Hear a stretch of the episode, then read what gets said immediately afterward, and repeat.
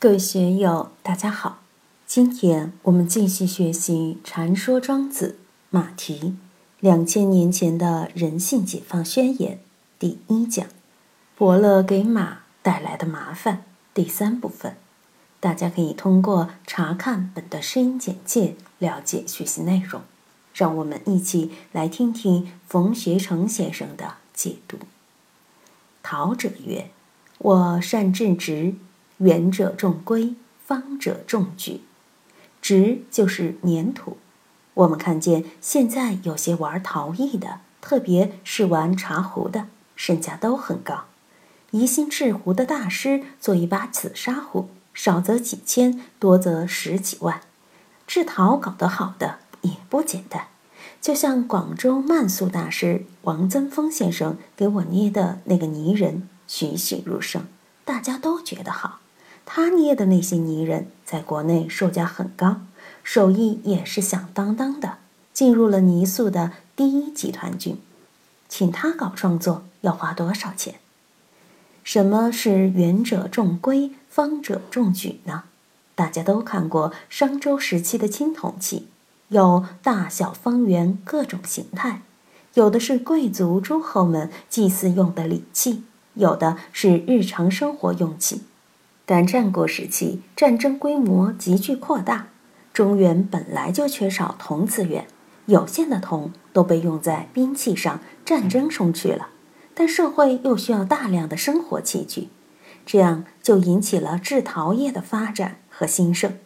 这可是唐代以来中国瓷器业的源头啊！作为大大小小的生活器具，不外乎或方或圆，而且重规重矩。高品位的还在这方圆上进行深度的艺术加工。我们看秦代的兵马俑，再看汉代墓葬中大量的陶器，不得不赞叹当时制陶工艺之先进。这些都是善制陶的。匠人曰：“我善制木，曲者重钩，直者应绳。”匠就是木匠。中国因为处在黄河流域、长江流域，先秦时森林非常丰茂。古希腊、古罗马有多少森林？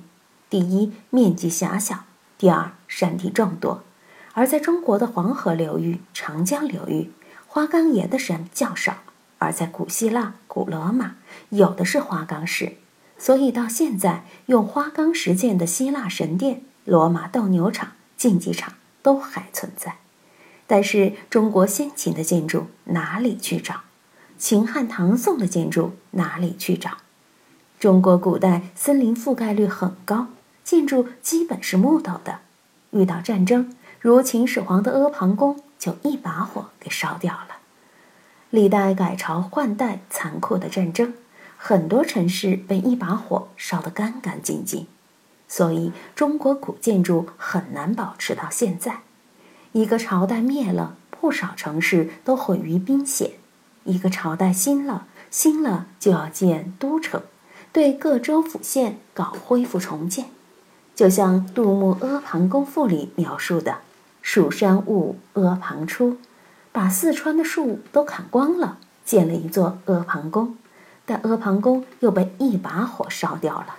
这样反反复复，所以长江流域、黄河流域的森林。大幅锐减，到了一九五八年，大炼钢铁，残存的原生态的林木基本被弄得干干净净。因为中国历史上森林覆盖率高，木材丰富，所以中国的鲁班不少。我们看紫禁城里面的建筑，的确是非常辉煌。紫禁城仅仅是明清时代的建筑，大家想想，汉代的未央宫，唐代的大明宫，又会怎么样？看《清明上河图》，宋代的汴京城那个木结构的建筑又是多么的辉煌！中国鲁班大师不得了，善制木，曲者重钩，直者应绳。这是用最简略的话来说明木匠的能耐。庄子下面感慨说：“夫直木之性，岂欲重规矩钩绳哉？”作为泥土、木头而言。他们愿意被匠人们这样弄吗？他们大概还是愿意保持他们的天性吧。泥土还是无生命的，作为树木而言，它愿意被人砍伐而被做成各种家具吗？愿意变成公式吗？在山里百年千年的生长，那该多好啊！前天到云门寺去，坐了没几分钟，设计院的教授就来了，是请来帮助设计镇觉寺的。前年发现了唐朝维养宗祖师仰山禅师的东平道场，离云门寺只有三十五分钟的车程。以前看五灯会员，仰山禅师所在的东平在哪里呀？在江西还是在湖南？因为仰山当初在江西传法，所以一直弄不清楚东平在哪里。直到前年才被考古专家们发现，还有灵骨塔和历代寺碑为证。那个地方也怪，就叫东平镇、东平村，跟历史记载丝丝入扣。前天我们一行去勘察，在乾隆年间，两个老和尚的塔基下面，有新发现了一块碑。那个地方现在一片荒凉，老乡都看不见，只有一两千亩密布的森林，非常舒服，简直是大氧吧。那里的树木才可以说是终其自然了。宜兴的紫砂有名，但是现在宜兴的紫砂土因开发殆尽，已经被封了，不准再挖了。包括肇庆的端砚出石材的那几个洞也被封了，为什么呢？千年来几乎被弄得干干净净，剩下一点点只能保护起来了。原始森林更是被我们弄得干干净净，不要说百围大树，三人合抱的大树都寥寥无几了。前几天四川绵竹发生了一个案子，有着八百多年历史的宋朝时期的一棵紫薇树，突然一晚就蒸发了。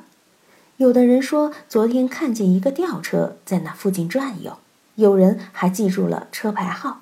通过天网查到有挖掘机、吊车、拖车把紫薇树挖走了。盗树的人卖给园林公司八万，园林公司卖给地产商八十万，那可是挂了牌的、受保护的古树名木。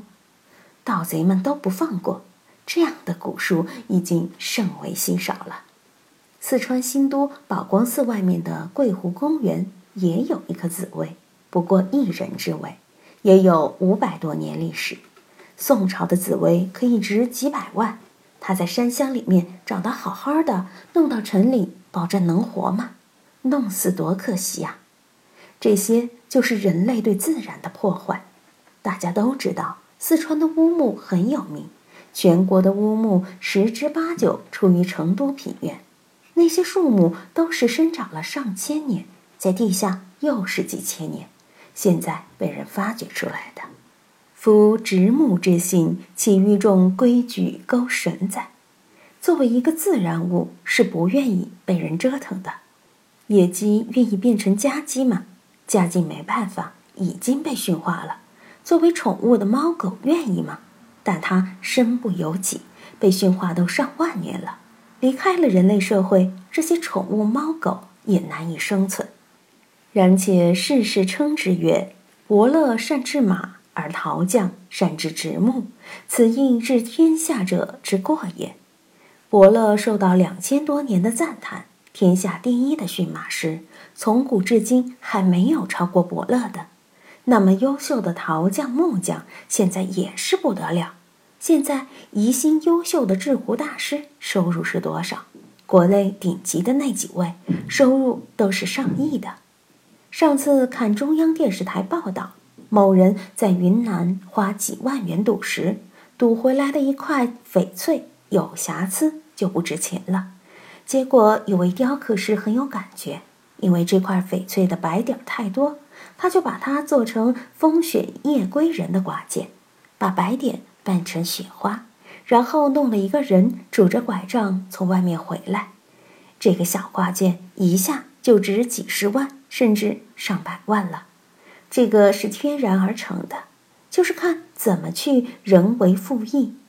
木匠也好，石匠也好，泥匠也好，只要你在这方面的技艺超人，当然就名利双收了。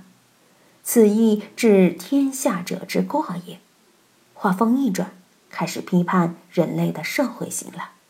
今天就读到这里，欢迎大家在评论中分享所思所得。我是万万，我在成都龙江书院为您读书。